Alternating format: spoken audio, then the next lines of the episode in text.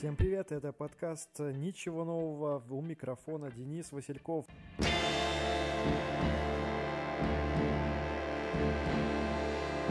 И сразу передаем приветы Евгения Смоловской, Полине Гамаюн, а также передаем привет Дролисе, которая в свою очередь передает привет всем, кто не выбросил елку.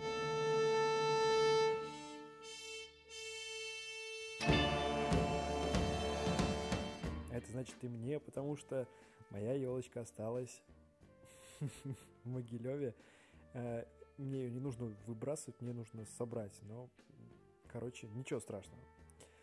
Сегодня нам снова есть о чем поговорить. Главная тема это будет, конечно же, Март-Контакт. Самое главное культурное мероприятие Могилева по версии меня.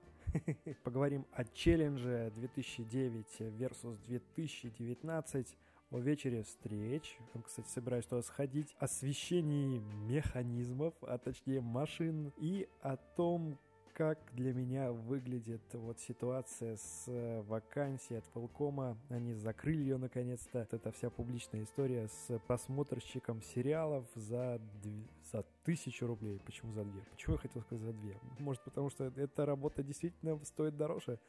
Окей, обо всем об этом поговорим сегодня в подкасте «Ничего нового».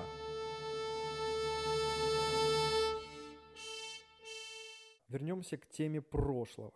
Э, прошлый выпуск был довольно грустный, и он такой был весь проблемный, и был в основном посвящен ЧП на горке в Могилеве. Э, так вот, э, конечно, это никак не связано с моим подкастом, я это знаю, и вот это абсолютно, здесь нет у меня никаких иллюзий. В середине прошлой недели появилась информация, что склон засадят насаждениями уже этой весной. Ничего нового. И первая тема — это «Март-контакт». Это такой театральный молодежный фестиваль, который проходит обычно в конце марта в Могилеве. И уже в 14 раз он пройдет в 2019 году. Недавно была пресс-конференция, и совсем недавно стартовали продажи, но эти продажи практически сравнимы Э, с продажами, не знаю, новых айфонов, когда выстраивается огромная очередь и ажиотаж, прямо вот с утреца, а кассы работают до последнего посетителя. Это вообще невиданная по могилевским меркам штука, и это уже не первый год.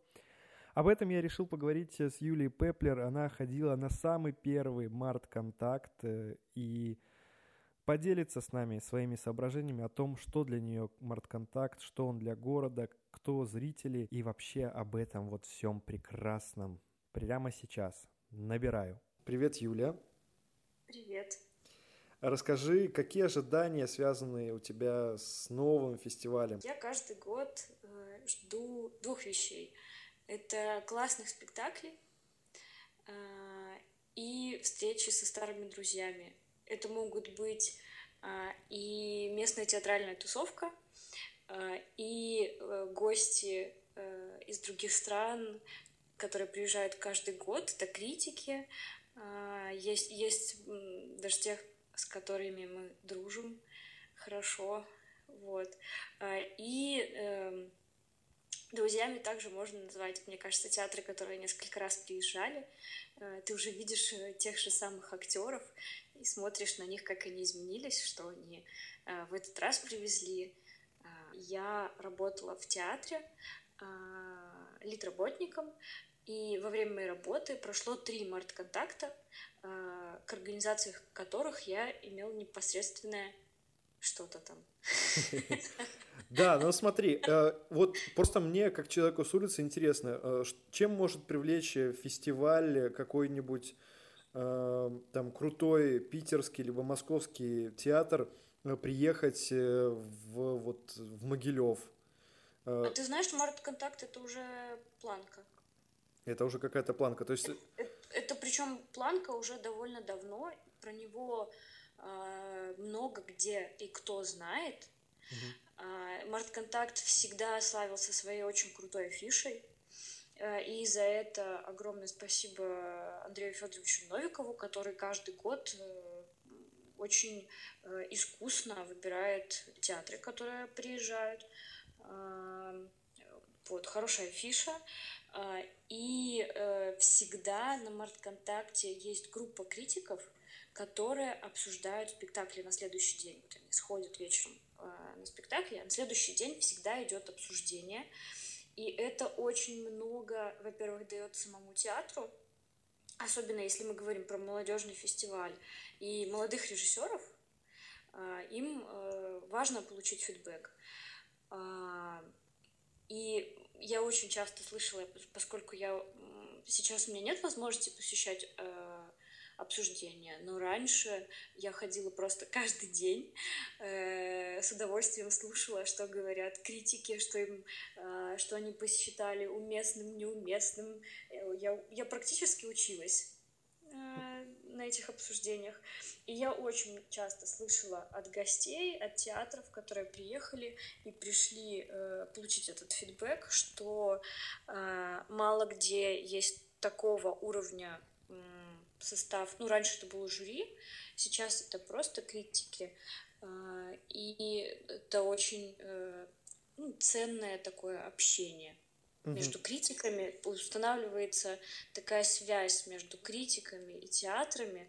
А она не всегда есть, если критик пишет в электронное издание, в газету, на сайт куда-нибудь и не, не знает в лицо актер или режиссер, не знает в лицо критика, а критик он знает их, конечно, в лицо, но не разговаривает с ним, не всегда. Получается, что Март Контакт это такая платформа, в принципе, для м, театралов, потому что они имеют возможность э, потусоваться вместе. За это время они могут э, там познакомиться, кто с кем не был знаком, э, обсудить какие-то вещи. И э, вот, то есть на Март-контакте нету дорогих призов, э, статуэтку максимум можно, да, получить какую-то, угу. да? Да, никогда не было каких-то действительно дорогих призов. Очень часто журналисты на пресс-конференциях спрашивают, а какой э, приз, сколько денег вы заплатите э, победителю, ну, когда была э, угу. вот эта история с присуждением места и гран-при. Э, это такое скорее э, награда Действительно, если Март-контакт это уже знак качества, и Март-контакт признал тебя лучшим спектаклем года, это что-то значит. Ого, вау. И получается, что даже ж, э, сами театры на этом не сильно-то и зарабатывают, потому что, скорее всего, там идет покрытие каких-то Абсолютно расходов. разные условия, которые да? мы не имеем права разглашать и никогда не имеем права. Театр эта штука не, не дешевая. Для разных театров э, есть разные условия того, как они могут попасть на фестиваль. Например, есть э, два человека, которые прилетают из Лондона, а есть 20 человек, которые прилетают из Берлина. И э, все это будет стоить разных денег. По-разному, да. И декорации там, например, везут в четырех э, фурах А, а у других актеров декорации в одном чемодане. Потому что составить всю эту логистику, э, что каждый день на минимум трех площадках идут э, разные э, спектакли, для которых каждый день монтируется, там, не знаю, с глубокой ночи до, до вот вечера показа монтируются все вот эти прекрасные декорации, ставится свет, звук, выстраиваются там сложные техпроцессы. Это, это, ну, на самом деле, это огромный кусок работы. И то, что это да, проходит... И... Что и это про, все деле... проходит в неделю, да, то есть такой фестиваль, в принципе, мог идти там, не знаю, месяц, да, то есть там, ну, грубо говоря, там каждый уикенд идет там по 5-6 фестива... э, спектаклей, да, и, ну, вот как-то происходит, а он происходит очень так э, массированно, да, и я помню момент, когда было очень даже удобно, что не пересекались спектакли на площадках, что ты мог с одной площадки доехать на другой спектакль там за полчаса и посмотреть второй спектакль. Это было тяжело. Максимум у меня получалось, э, когда был этот фестиваль, не помню какого года, посмотреть три спектакля за, за день. Но мозги просто плавились тогда после этого, конечно. Да, самое интересное, что вот этой вот логистикой, как ты сказал, занимаются буквально там несколько человек. Сначала это на уровне на уровне обсуждения условий, какая вам нужна сцена, а, сколько часов на монтаж декораций, а, сколько часов на подготовку. И исходя из этих условий э, формируется афиша. Там, например, в этот день... Реально поставить э, тех да. и тех. И этот спектакль может идти только на этой сцене, например. Угу. И э, там э, еще потом, если есть какие-то подвижки, может быть, э, на этой сцене сегодня там немцы, а там завтра болгары, например. А, может быть, их могут менять там по разным условиям. Причем афиша же составляется, она вообще составляется за полгода. Мне кажется, начиная с сентября идут переговоры, составляется афиша для того, чтобы понять, если мы, например, приглашаем, ну, я, я уже говорю мы, да, если театр приглашает а, спектакль из Москвы э, или из Санкт-Петербурга, а, там есть очень много актеров, которые, у которых какая-то своя, естественно, работа в театре, у которых возможно съемки в кино, которых возможно съемка в других театрах, гастроли, э, поездки какие-то. Им нужно это все согласовать. Поэтому заранее-заранее им нужно знать, что 21 марта 2019 года они будут играть спектакль «Тартюф» на Мигелевской сцене. Кстати, на этот вот. спектакль, наверное, э, рекордно быстро распродались билеты, правда? Не знаю, можно спросить в кассе, но мне кажется, часа за три с половиной-четыре э, были распроданы э, билеты на Тартюф. Не знаю, к сожалению, какой процент был из них забронирован, а какой уже выкуплен. Угу. Но э, ни одного э, свободного места не было уже. Э, сколько мы смотрели? Часов в 11, наверное. Да, где-то так. Дня, дня уже не было ни одного свободного места. Вообще, люди очень странно выбирают спектакли. Каждый год. То есть, 14 лет подряд Март-контакт проходит в Могилеве. Но очень многие по какой-то совершенно странной логике э, выбирают спектакли. Я могу точно сказать, что быстрее всего разбирают э, билеты на открытие и закрытие фестиваля. То есть в этом году это Тартюф uh в драмтеатре, который будет проходить 21 марта. Э, и закрытие, это будет День театра 27 марта.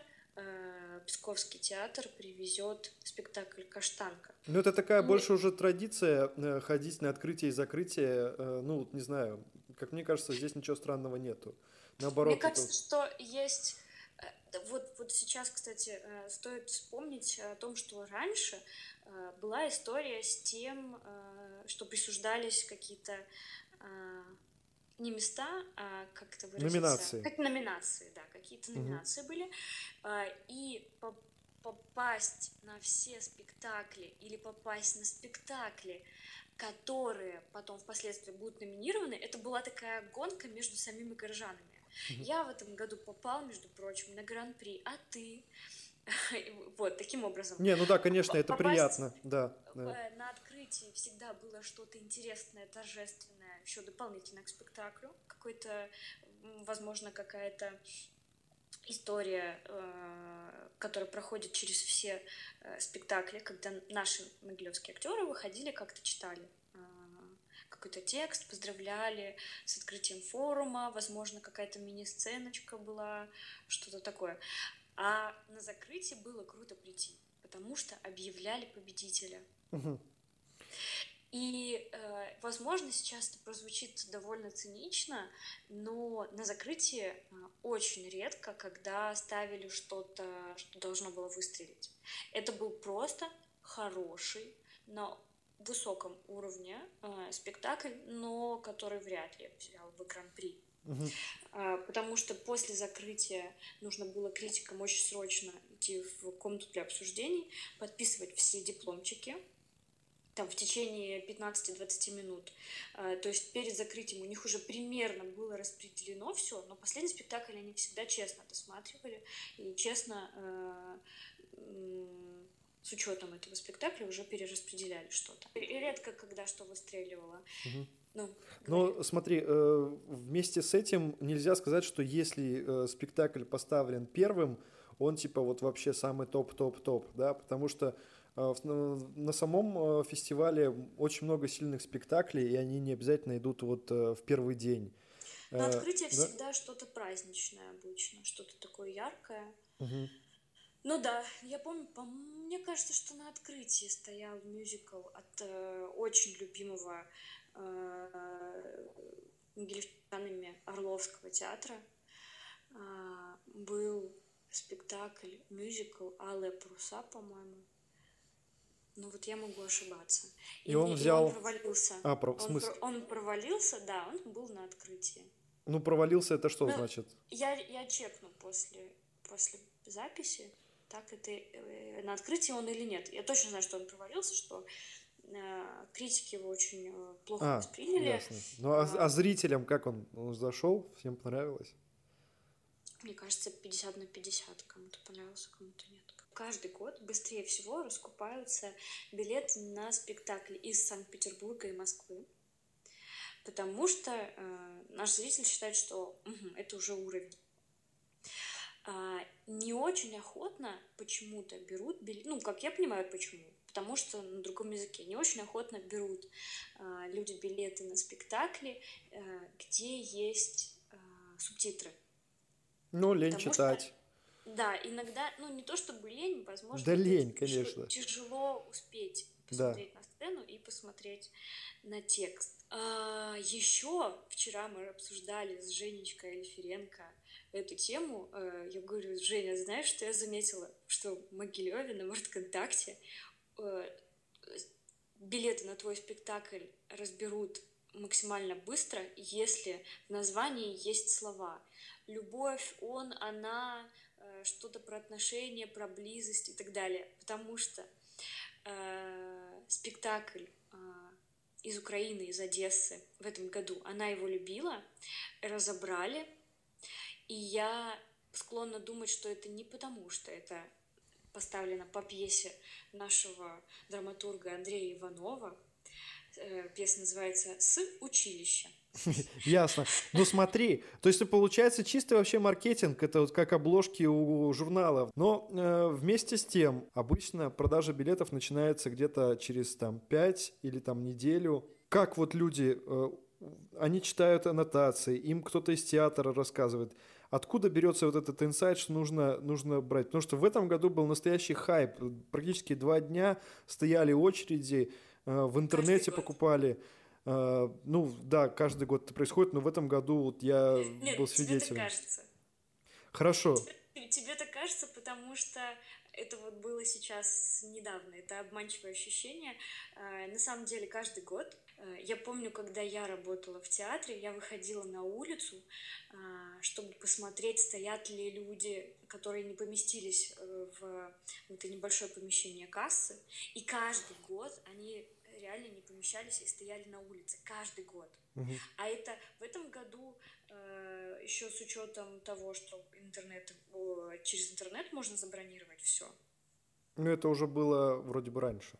Ну да, несколько лет уже. Да. Все равно. Все Мне равно. сказали, в этом году я пришла в первый день и забронировала себе и своей подруге э, несколько билетов э, на спектакле. Пришла, чтобы выкупить их ближе к вечеру после работы. И э, передо мной стояло э, 17 человек. Э, касса должна была закрыться через 15 минут. И женщина, которая стояла рядом со мной, сказала мне, что так днем не вмещались, стояли на улице. Я думаю, вот из года в год ничего не меняется. Люди, мне кажется, выбирают спектакли, они читают аннотации и по каким-то своим, по своему внутреннему компасу э, решают. Очень часто я вижу, что люди пришли на спектакль абсолютно не готовые к тому, что будет происходить. Даже, даже при этом, даже при том, что они вот проделали работу, что они вот пришли, хапанули билетов, как бы как будто бы зная, что, что происходит, да? Да. Те, кто чуть более погружен в эту тему, они э, у нас есть прекрасный Google, mm-hmm. которому можно задать все вопросы. Люди гуглят, э, и сейчас очень э, классная тенденция в театрах. Вот, например, у всех российских театров, которые приедут к нам в этом году, есть клевые трейлеры или тизеры спектаклей. Mm-hmm. Вот, они каждый год снимают каждой премьере своей, э, можно легко, или, например, репортаж найти еще можно. О, это здорово можно очень. загуглить название спектакля, посмотреть, и уже, я даже, если честно, в последние несколько лет просто по фотографии могу посмотреть э, и уже ну, понятно понравится ли тебе вот этот вот антураж да. актеры да вот насколько тебе это будет твое понятно. А скажи э, все-таки по твоему ощущению кто зритель э, Март Контакта кто основной зритель? Менялись ли зрители вот за эти 14 лет? Потому что это довольно большой отрезок времени. Я могу сказать что я хожу на Март Контакт с первого э, форума. А, я еще тогда была, училась в лицее, и мы пошли с, с лицеистами, нас повели, сказали, не хотите ли вы такой классный форум молодежный? А вы же молодежь, давайте сходим. И это было так классно, а, и был потрясающий театр Орловского, как раз-таки, э, потрясающий спектакль Орловского э, театра. Это вот мои первые впечатления от первого самого март-контакта. И тогда же я познакомилась с пластикой, э, что ого, могут быть пластические спектакли. Э, и я была вот одним из, из тех самых первых зрителей. Я помню, что билеты стоили очень дешево, и э, как раз-таки вот эта молодежь могла прийти и купить билет, потому что им было доступно. Постепенно цены росли, и очень много зрительских мест стало занимать старшее поколение. И сейчас, а, когда перед каждым спектаклем нам говорят а, «Март Контакт» — это международный театральный молодежный фестиваль, он создан для молодежи, с участием молодежи. А, и для молодежи. И, и, и про молодежь. Да. Про молодежь с участием и для... И вот как раз-таки для уже не очень хорошо работает, потому что раньше была такая более большая театральная тусовка, и что-то кипело, больше кипело, гораздо больше кипело. Ходили в Кубу каждый вечер, э, там каждый вечер происходили какие-то обсуждения, э, ловили каких-то режиссеров, которые пришли, и разговаривали с ними про фестиваль про, про спектакль. А почему у вас спектакли вот так, а не вот так? Даже там записывали тут же интервью. Вот, сейчас этого уже практически нет. Есть небольшая группа людей, э, студентов, которые э, тренируются, учатся писать. Меньше молодежи стало ходить. Э, может быть, потому что это не совсем по карману. Что странно, потому что, мне кажется, Последние три года не менялись цены на билеты. Открытие-закрытие было 35 рублей, самые дорогие билеты в портер. Так они и остались. Угу. То есть цены держат э, на довольно низком уровне. Заплатить 17 долларов за билет э, на спектакль, простите, э, мирового уровня, посмотреть Некрошуса, например, в Могилеве это стоит гораздо дороже. Как ты думаешь, чего не хватает Мартконтакту? Что бы ты сама хотела привнести туда, э, не знаю, по, по каким-то своим возможностям? Сто процентов ты об этом думала и не раз? А, очень хочется а, больше информационной поддержки и большего информирования о фестивале. Ну, тебе вот как раз скажут, э, а какое ты хочешь информирование? Про это напишут все региональные газеты, все телеканалы снимут репортажи, э, все основные, э, кто там в каких соцсетях сидит, запостит, что вот, наконец-то начался март-контакт. Ну, как вот мне даже видится, что хочется какого-то больше э, март-контакта внутрика и март-контакта в течение года, да, чтобы эта активность была не в момент проведения, потому что это все-таки неделя в году, да, и вот это все, оно расходится, то есть март-контакт не живет э, целый год в сознании людей. Ну как, только вот среди таких театр-гиков, как э, ты, да, которые знают, что вот э, у меня стабильно есть последняя неделя марта, которую я никогда ничем не займу, и я пойду вот на март-контакт, чтобы мне это не стоило. Э, ну, не знаю, довольно сложно, наверное, в наших э, условиях э, при довольно ограниченной вообще аудитории, которая интересна. То есть у нас вообще маловато в Могилеве и Могилевской области людей, которые интересуются новостями, а новостями театра и, наверное, и подавно. Ну, тут, мне кажется, нужны какие-то более личные истории. Какой-то внутряк, как, как раньше прозвучало, э, как работает этот организм. Угу. Э, никто же не знает, как собираются декорации, например перед спектаклем и за сколько часов вообще собирают декорации. И я помню, к нам приезжали какие-то настолько невероятные конструкции, которые вмещались в нашу маленькую сцену, по которым можно было ходить, с которых лилась вода, на которых можно было заниматься как на турниках, ну, в смысле, декорации mm-hmm. спектакля, я сейчас имею в виду. И их как-то очень быстро чик-чик-чик и собирали. Там можно, например, вспомнить того же Фауста. Очень сложно э, и очень и очень круто одновременно видеть уличные театры, но не всегда погода тут срабатывает. Мне вот очень понравилось, как было в 2015 вроде бы году, была очень-очень теплая весна, и было прям в конце марта было что-то такое невероятное, там каких-то там 12 градусов тепла, и был э, театр из Украины вроде бы, и там было mm-hmm. прям, прям, ну, очень, очень, очень красиво. И так тепло, и так... Э... Нет, это был не украинский театр. Нет, украинский. Нет, это был украинский театр, да. а за год до этого был польский театр Бюро путешествий с э, спектаклем, который, наверное, до сих пор э, помнят могилевчане, который был абсолютно бесплатный на Советской площади, угу. которая уже площадь славы. И там было очень холодно. Погребение Кармен. И было просто минус 22 было. И я помню, я как раз тогда работала в театре, я приходила к Андрею Федоровичу говорила, Андрей Федорович, там передают минус 15. Он говорит, нет, все в порядке, э, актеры могут работать в любых условиях. И я говорила, как они же замерзнут? Он, успокойся, все хорошо. Я проход... Э, менялся прогноз погоды, я приходила через два дня и говорила, Андрей Федорович, минус 20! И он говорил, все хорошо, актеры будут работать в любых условиях. А это действительно спектакль, которому то ли 15, то ли 20 лет. Они его показывали в Лондоне, и в Нью-Йорке, и в Могилеве. Вот смотрите, какой уровень про то, что мы говорили в самом начале, да? А, и это было, конечно, потрясение. Но такие спектакли привозить — это очень-очень сложная работа. Вообще договориться с ними, привести их, создать им все условия, потому что, например, а, обязательно должна была дежурить пожарная машина рядом, потому что они а, Там много, да, пиротехники разные много. А скажи, в этом году будет что-то на улице? Если только режиссер, который будет отвечать за закрытие, открытие форума, э, что-то сделает э, сам. Угу, то есть э, именно спектакля такого не будет, да? Mm-mm, mm-mm. Нет, не будет в этом году. Интересно, почему? Потому что вроде бы у нас там и площадь такая красивая, и там все можно было бы сделать. Ну, знаешь, чего не хватает?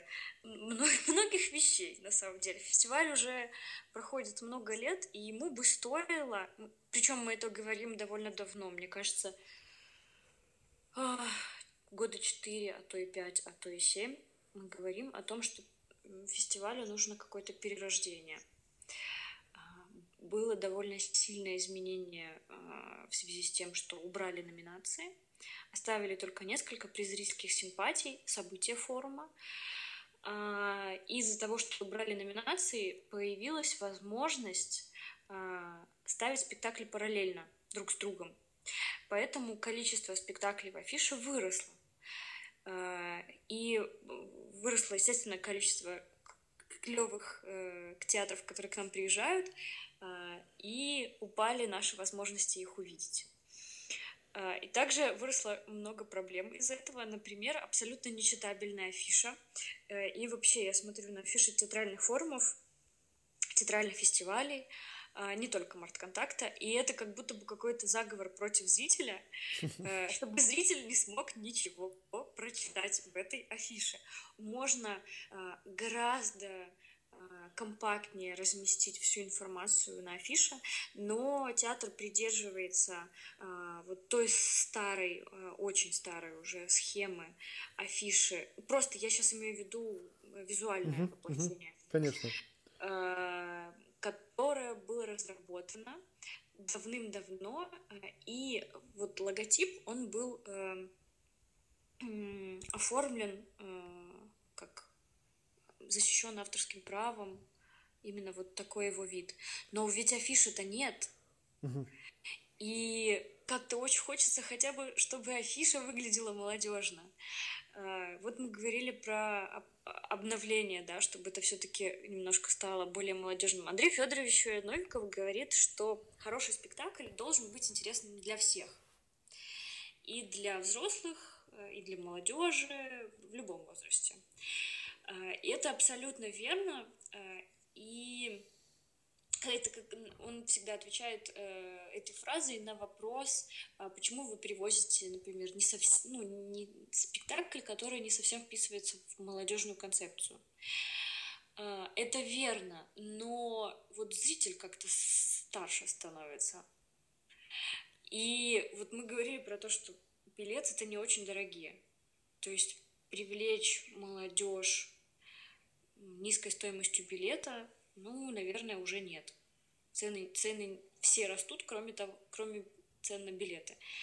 А, как-то вообще публика театральная, она старше стала. Мы обязательно сходим на несколько спектаклей, э, и ты сам увидишь, насколько там современно. Это ты говоришь YouTube э, или там вспомнить ТикТок. Э, театр реально это одно из самых быстро подхватывающих все э, видов искусств.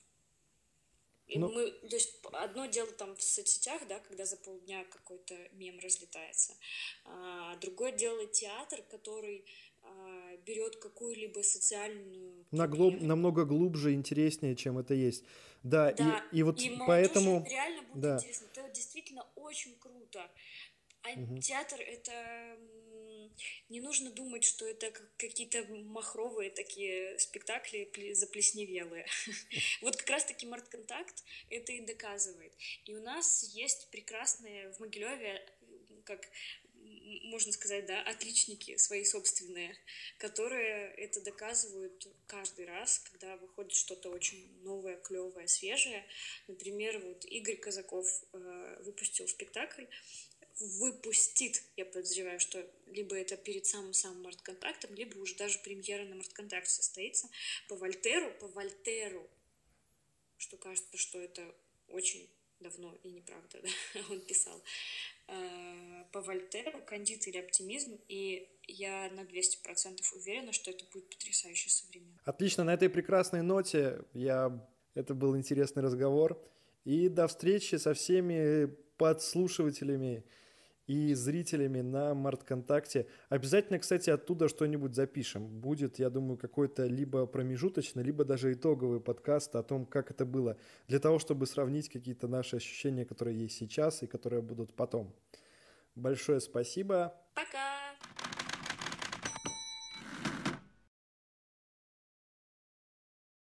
На прошлой неделе меня зацепил э, челлендж 2009 versus 2019. Я, я отыскал ВКонтакте фотографию за 2009 год. И это такая фотография, где я с друзьями в Варшаве нахожусь. И тут же запилил фотографию э, свежую. Э, я ее приложу в посте к подкасту, можно будет посмотреть. Не сильно я изменился, как мне кажется. Может быть, немного стало больше, больше морщин, стало шире репа. И...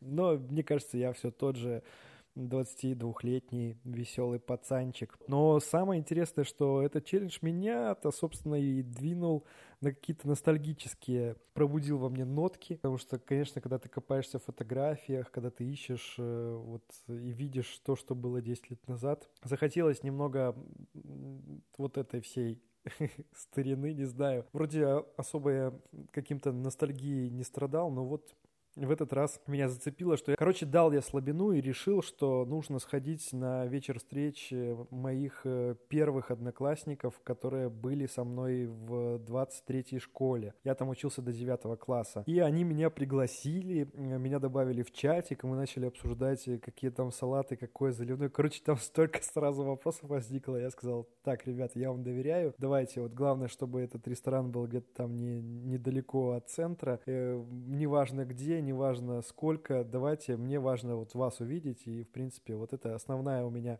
задача на этот вечер. Самое крутое, что при том, что очень многие, особенно в соцсетях, особенно в такой токсичной соцсети, как Твиттер, принято э, как-то э, высказываться о том, что, ну, блин, зачем ходить, смотреть на, на этих одноклассников, на это вот все. Не знаю, я раньше не ощущал ностальгии, и сейчас э, принципе, мне вот как-то как даже просто, просто интересно, просто любопытно посмотреть на людей, которых я не видел 17 лет.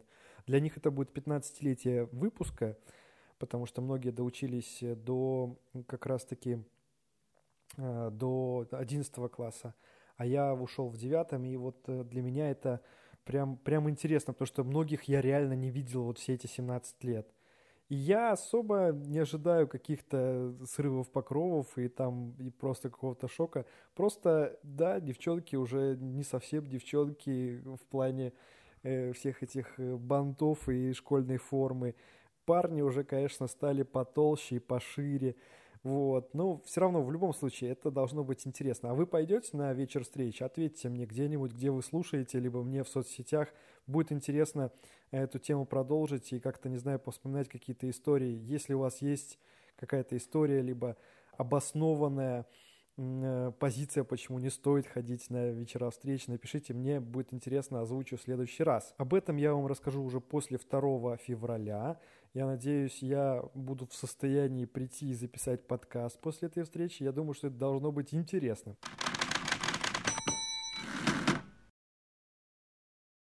Еще одна фотография, которая меня очень сильно зацепила и прям заставила э, улыбаться и даже где-то хихикать. Э, вполне рядовая новость, что одна из э, служб э, могилевских э, получила ключи от новых машин. Ну, вроде здорово, надо порадоваться. Джили, много новеньких классных машинок, веселые ребята в форме с ключами и какими-то грамотами – в общем, все классно. Но одна фотография меня повергла в такой когнитивный просто какой-то шок, потому что э, там э, человек в, как это правильно сказать, в форме, но такой, которая для богослужений, э, и, по всей видимости, он что-то разбрызгивает, да, по всей видимости. Ну, просто так как в материале про это ни, ни, ничего не говорится, что там что-то происходит и вообще к чему он там. Поэтому я делаю и строю догадки, да, что это происходило. Так вот, э, человек, э, по всей видимости, освещает машины, автомобили